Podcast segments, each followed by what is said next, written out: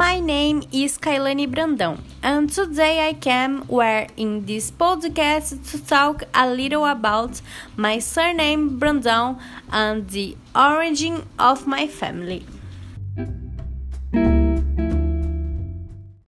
It is a surname of Portuguese origin. It appeared in the northern region of Portugal and comes from the names Brandanus or Brandanus. There are records of two other likely origins for this surname.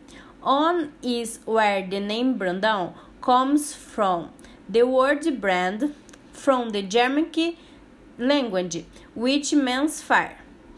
And another origin is this this surname, which can originate from the word band, which means the bearer for this word. My family's descent comes from Portugal.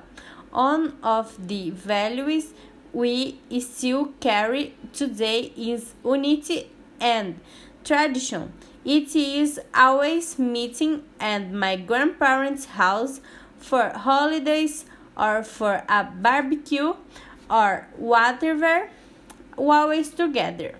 My great grandfather was born in Portugal and came to Brazil brand new.